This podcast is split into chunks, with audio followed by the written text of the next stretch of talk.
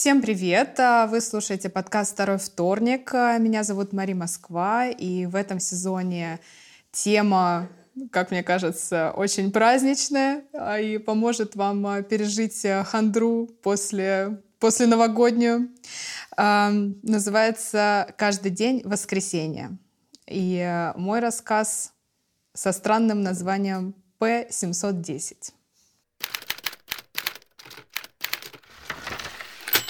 Марсианка по имени П-710, а проще Памела, сидела на тиковой террасе и потягивала игристое. Пансионат, в котором находилась женщина, назывался «Воскресенье».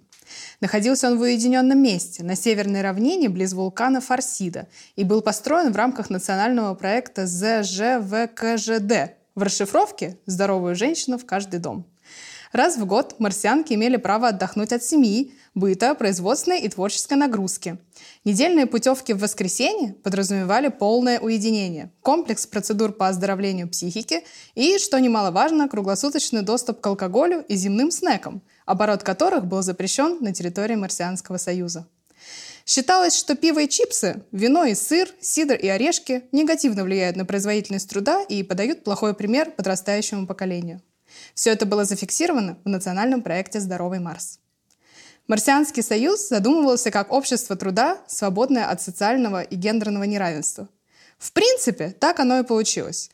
На железных приисках, в медных шахтах и на заводах по обогащению урана трудились колонизаторы и их потомки. Мужчины и женщины, призванные построить на Марсе новый мир.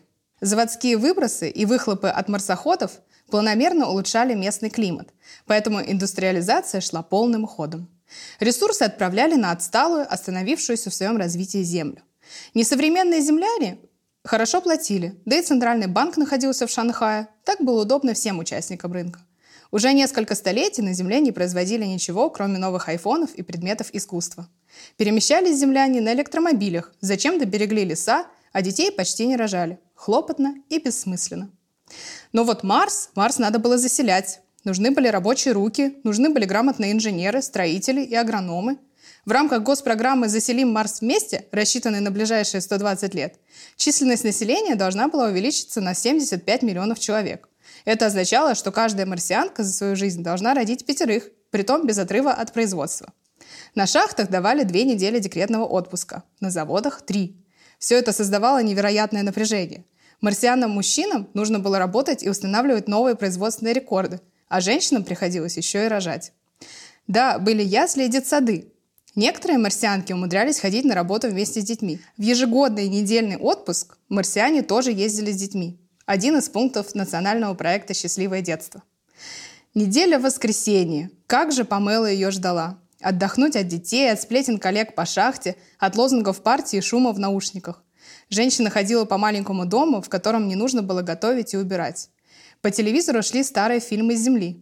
Вчера она смотрела комедию о землянках прошлого, которые выбирали собственный образ жизни, могли жить в одиночестве или менять партнеров.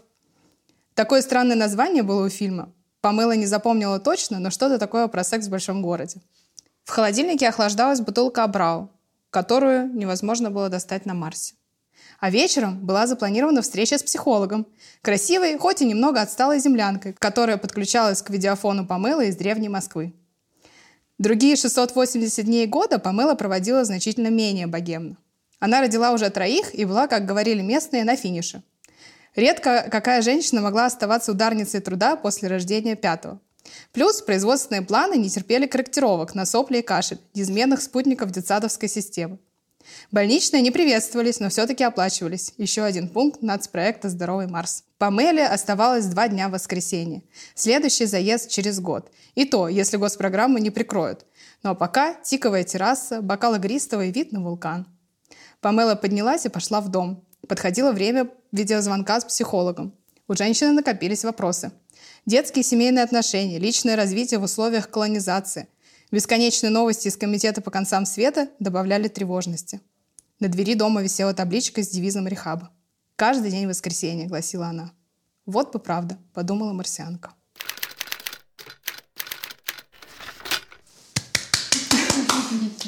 Вообще кайф просто. Как ты так завуалировала-то? Все свои. Все свои ожидания. Иллюзии, что это все.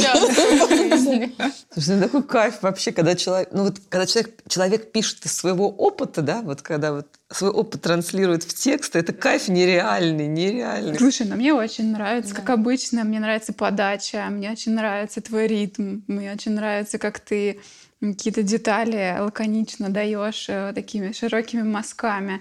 То, что Света там выписывает как импрессионист просто по точечкам, и нужно отойти, чтобы увидеть всю картину. Ты просто фигачишь малярной кистью такой, взяла, обошла Марс, значит, колонизация, и сразу возникают в голове какие-то картины, э, ну, сразу начинает мозг достраивать, да, там, Илон Маск. Ну, то есть как бы сразу начинаются какие-то, почему так произошло, наше советское, да, там прошлое, да, понятно, да. там как бы тянется такой просто красной нитью передовики производства и Мне заводы. кажется, что вот для ситуации, когда нужно что-то ударными темпами колонизовать, как раз советская система могла бы очень а, подойти, как раз Пятилетка за три года, вот это вот И вот эта идея просто, я погуглила, что на Марсе очень много ресурсов, и на самом деле он наиболее, эта планета лучше всего подходит для колонизации. В общем, и я подумала, что если земляне тут доберутся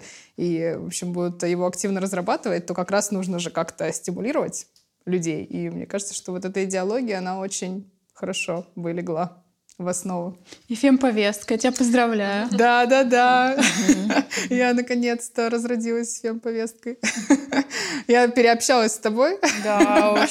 И она выстрелила наконец. Не, ну конечно, когда ты знаешь уже, я понимаю, что это весь твой опыт поездки по разным э, городам и весям, где ты как раз впитывала в себя как про, про шахты и про все остальное. Да, ну то есть ты, ты, ты вот как-то эту стра- страну нашу взяла, так и так хоп ее на Марс, на Марс запустила, и всю э, конструкцию вообще общества, и детей, и две недели э, и сопли даже с кашлем остались. Я просто сегодня э, лежала ночью. Ну, поскольку тексты я пишу день в день или максимум накануне. Но этот э, текст, он вынужден был написаться день в день, а не накануне. Поэтому еще накануне ночью я лежала, и, в общем, э, ребенок э, не спал почти всю ночь из-за какого-то ужасного кашля. И я думаю, как хорошо оказаться где-нибудь далеко-далеко. На Марсе. Чтобы никакого кашля. Чтобы никто мне тут не кашлял вообще. Я дал мне поспать, э, как белому человеку. Вот, в общем, развелось из этой. Прям вот я максимально отдалилась от ну, земли. Ну вот очень круто, что тема потребности твоей, да, вот в какой-то изоляции не вылилась в сопли и в банальщину, и как мне плохо там, и вот хочу в изоляцию, а это все вот переродилось в какую-то историю, которая... Ну, то есть мы обычные проблемы, но я вообще опять буду спорить с Аней, вообще никакой фемповестки. Это обычные, обычные житейские проблемы, которые есть у каждой женщины. И это не, не то, что типа, ой, дайте мои права, защитите меня там, у меня есть право на удален. Нет, дело-то не в этом. Мы же сами выбираем себе детей рожать, ведь правда же? Ну, в этом-то обществе но, нет. Ну, давай как бы про, про, ну, про реальность, да. И на самом деле вот это желание а, куда-то удалиться, оно оно такое просто вот из души, что я просто хочу отдохнуть. Ну, я понимаю, что это произойдет там через два, через три года, когда дети подрастают, становится проще, но тем не менее. И вот эта вот красивая история Марс, Земля, и э, все эти житейские проблемы превращаются в реально в какой-то «О, меня так же, прикольно». Ну, то есть э, нету желания здесь типа «Эй, давайте побежим всех женщин спасать за то, что они такие бедные, несчастные». Вообще для меня не про это текст, а про то, что мы все про это мечтаем, и рано или поздно это происходит. Просто это происходит настолько быстро, что ты такой раз, и через день после этого недельного отпуска ты там Блин, а было ли это? Да, да, да. Ну, то есть это вот э, какая, какая-то такая штука, которая просто, ну, не знаю, для меня это такая фиксация на теме, а, а как э, получать максимальное удовольствие от, того, от того, что происходит. Ну вот, знаешь, когда а, мне сегодня рассказали прикольную историю, когда ты хочешь, очень сильно хочешь чего-то, и это чего-то происходит, ты там, не знаю, целый год, например, этого ждешь, и это происходит, и ты осознаешь, что вот, твое, твое желание исполнилось, а ты не чувствуешь радости от этого. Э, как так? ну, то есть для меня вот эта история про то, что почувствовать эту радость вот в этой неделе максимально, чтобы прямо кайфовать, а не просто, что типа тык-тык-тык, дни закончились. Да, да, да. Да. Я подумала, что осознанное безделие на уровне космического масштаба, видимо, всех к концу года настигает. Вот, и всем хочется какого-то часа X. И пусть это будет неделя или день, но чтобы только с собой. Это прям очень, очень-очень в тему. Слушай, ну я тоже поддержу Юлю, на самом деле, вот э, слово в слово. Я тоже не увидела никакой фильм повестки. Я увидела вот это вот ну, реально твою историю, не только твою, а мне кажется, эта история, она может зацепить огромное количество мамочек, независимо от э, количества детей, там, от 1 до 10, потому что это такая вот а, знаешь, э, ну, я учусь на психологии, да, и вот у нас на группах есть такое прям четкое разделение а, девушек, которые без детей, девушек, которые с детьми. Потому что, когда начинается группа, у всех, кто с детьми, одна потребность.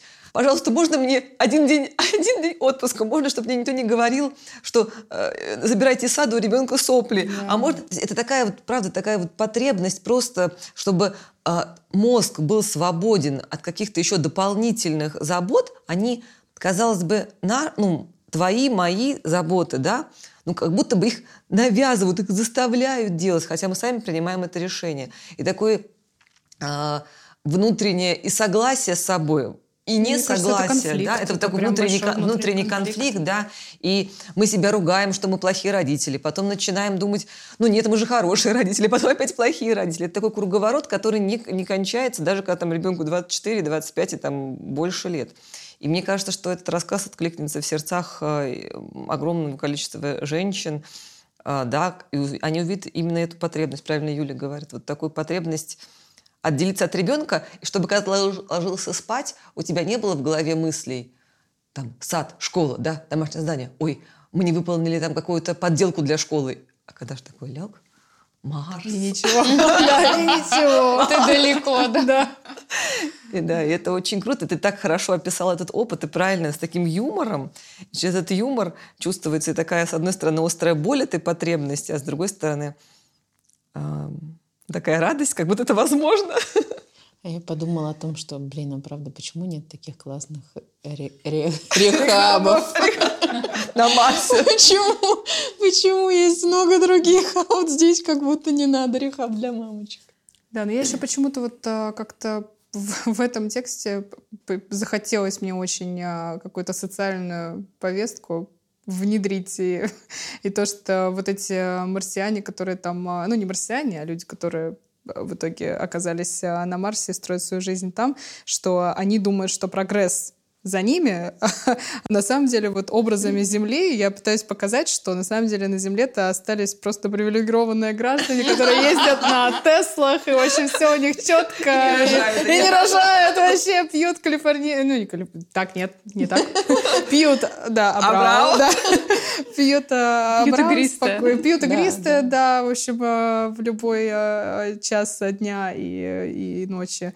В общем, э, совершенно нормально себя чувствует. В общем, мне почему-то очень захотелось это так перевернуть, э, потому что, мне, ну, не знаю, ну, потому что у тебя на Земле осталось счастливое прогрессивное будущее, где фемповестка победила. Да, и да, на Марс, да, да, на Марс переехали все те, кто считал, что у них все хорошо. Ортодоксы. И, да, да, ортодоксы, традиционалисты, они все на Марс уехали. Ну, так, в принципе, тоже да, хорошо. И, и совка да, с люди, страдающие по Советскому Союзу. Да, и, да. да. Мы, ну, всех туда, мы всех туда просто отошлем. И когда... Как раньше там а, на строительство каких-нибудь железных дорог отправляли всяких сидельцев и бандитов и преступников, также на Марс. Марс отправили всех. Ну, мне кажется, просто так и будет. Я, конечно, не, не специалист. Нет, Майя, ты аккуратнее, у тебя вообще хорошо получается. Допустим, Ридли Скотт сейчас снял э, сериал «Воспитанные волками», и там как раз-таки, ну там показывается, что Земля, случилась катастрофа, и на Земле там какая-то экологическая, в общем, Земли все на шаттлах улетели куда-то и разлетелись по разным планетам. Ну то есть часть жизни происходит на шаттлах, часть людей приземлилась на каких-то планетах, которые вообще к жизни непригодные, они там как-то пытаются выживать, но все равно умирают. И, в общем, там как раз-таки мир разделился на традиционалистов, и они там какие-то э, прорелигиозные, то есть они там придумали некую себе религию, и, значит, на атеистов. Ну, они так называются в сериале, и там весь конфликт между, собственно, э, некими религиозными э, сообществами и атеистами, которые там за роботов, за там какое-то, ну, то есть они более прогрессивные. Мне кажется, что, ну, сам сериал сейчас вот вышел, по-моему, или скоро выйдет второй сезон уже, а, он получился не такой интересный, как твой текст. Мне кажется, есть а, книга. Это не по книге сериал? Нет. Я прямо нет. слышала что Есть очень подобное. книга, да. вот тоже про как раз именно в религиозном. Мне просто нужно было хотя бы на 10 тысяч знаков его написать, чтобы еще религиозную повестку воткнуть туда. Да, Это- так что у тебя фантастика, мне кажется, ты перспективный фантаст. Да. Да, ну вот тут как раз когда фан- фан- для меня вот все-таки я в очередной раз подумала о том же, как терапевтичны тексты. Да, когда ты, очень, когда да. ты в интересном положении, и ты Да. далек от любого игристого, и, в принципе, от Марса, Рехаба и так далее, то ты вот так берешь и все это Нет, воплощаешь очень- в своем прекрасном тексте. Это правда. Просто уже без... За то, чтобы женщины всегда могли уйти. На Марс. Чтобы, у- нет, чтобы у них у каждой было свое воскресенье, и желательно сильно. А, да, Шикарно. отличный, да, отличный тост. Только нужно, мне кажется, это За женское сказать. воскресенье? Сказать, Женское да. воскресенье, причем не в одном этом. А, С вами был подкаст «Второй вторник». А, Тема этого сезона «Каждый день воскресенья». И я желаю каждой женщине и мужчине, можно тоже, по классному воскресенью в этом месяце. И всегда.